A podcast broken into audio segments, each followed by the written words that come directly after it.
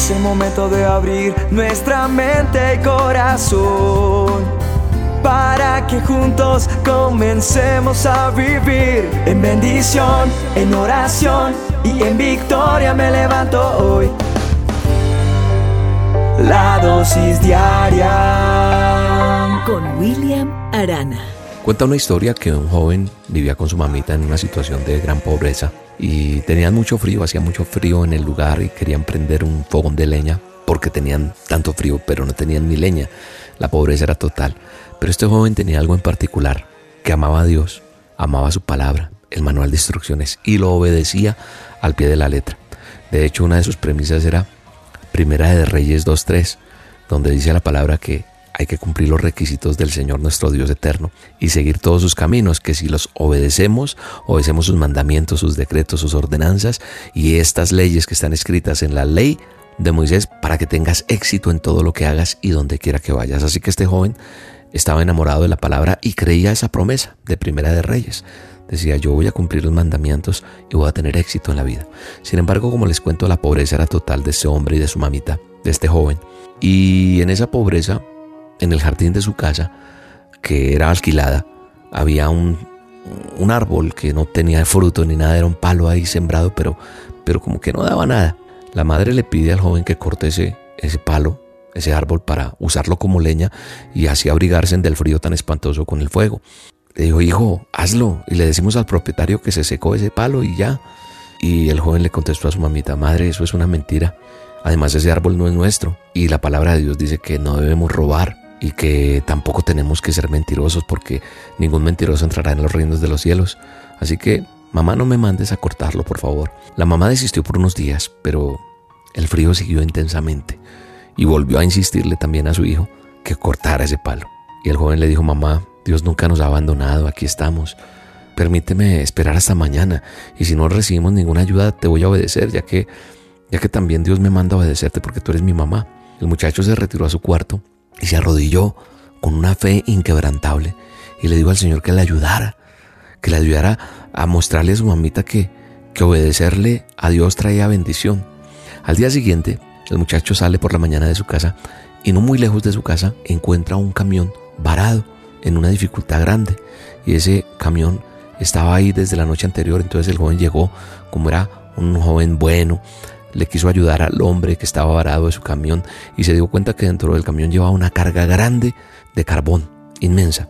Y pues la dificultad que se presentaba es que se había roto una rueda, un eje y la carga era muy pesada. Entonces el muchacho le contó de su apuro, de lo que estaba necesitando, de la situación y entonces el hombre del camión, movido a misericordia, le dijo, mira, a mí me costaría mucho sacar este carbón de aquí para poderme desbarar y tú me estás ayudando. Llévate mucho, llévate lo que necesites de carbón a tu casa. Y si alguna vez necesitas algo, estoy para ayudarte. Gracias por ayudarme. El joven siempre contó esta historia de cómo Dios le había ayudado y cómo Dios le había dado una respuesta al otro día cuando él se la pidió. Y decía que nunca tuvo que, que buscar a ese hombre porque Dios siempre proveyó a sus necesidades por otros medios. Esta reflexión, amigo o amiga que me escuchas, en este momento, mucha gente se ve atentada a mentir, incluso a robar, y se escudan en que pues Dios sabe cuál es mi necesidad, así que me toca. Puede que sea verdad todo eso que estás viviendo, porque todos estamos viviendo un tiempo difícil, pero el Señor es claro en su palabra y en sus mandamientos, en su manual, mi manual, tu manual de instrucciones, debemos obedecerle porque Él nunca ha faltado a sus promesas ni ha abandonado a ninguno de sus hijos. Mire lo que dice la palabra de Dios en el mismo texto que estaba leyendo eh, o que mencioné al comienzo de esta dosis de lo que este joven creía. En Primera de Reyes 2.3 dice, cumple los mandamientos del Señor tu Dios, sigue sus sendas y obedece sus decretos, mandamientos, leyes y preceptos, los cuales están escritos en la ley de Moisés, y así vas a prosperar en todo lo que hagas y por donde quiera que vayas. Es decir, vas a tener éxito. Eso lo promete Dios el Eterno de Israel a todos nosotros. El Señor es claro, más claro no canta un gallo. Sí, Él dice en su palabra que debemos obedecerlo para tener éxito, para ser bendecidos. Y la bendición de Dios y su prosperidad son el fruto de ser fiel. Si yo soy fiel, Él va a cumplir sus mandamientos. Eso no se negocia, eso es inquebrantable. Así que yo te quiero invitar a que por encima de cualquier circunstancia que estás pasando hoy, te sostengas en fe, en obedecer y Dios te va a honrar. Dios va a traer de donde no te imaginas. Dios va a abrir la puerta que jamás pensaste que se iba a abrir. Dios va a cerrar la que tiene que cerrarse. No, no maldigas a Dios porque te quedas sin trabajo. ¿Sabes? Ese trabajo que se te cerró, que, que, te cancelaron, es porque Dios tiene algo mejor para ti, es porque Dios te va a promover, es porque Dios te va a ascender, tu empresa se va a reinventar, tu negocio va a ser el mejor, tú eres fiel en lo poco, Dios te pondrá en lo mucho.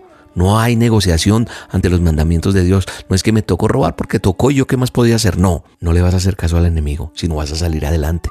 Es decir, vamos a salir adelante tú y yo. Recuerda lo que dice Proverbios también. Proverbios 10:22 dice, la bendición del Señor enriquece a una persona y Él no añade ninguna tristeza. Así que hoy la invitación para todos es a confiar en Dios, a que Él nunca falla, a que sus bendiciones son mejores de lo que tú y yo podemos imaginar. Démosle gracias a Dios por este día.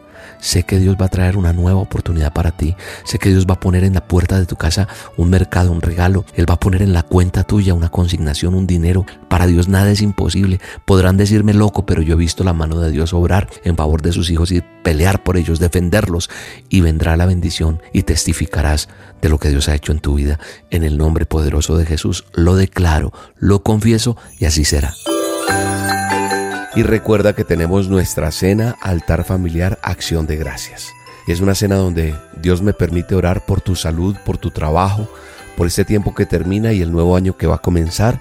Así que es importante que te reúnas con los tuyos, con tus familias, con tus amigos.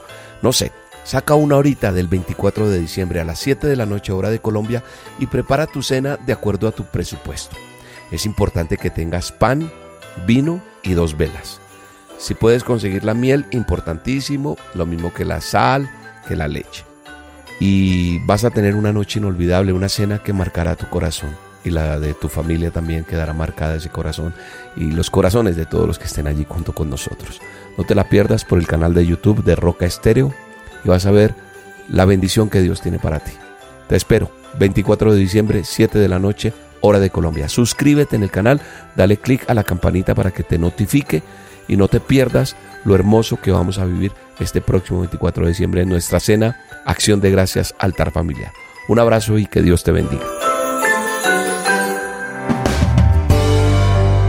La dosis diaria con William Arana.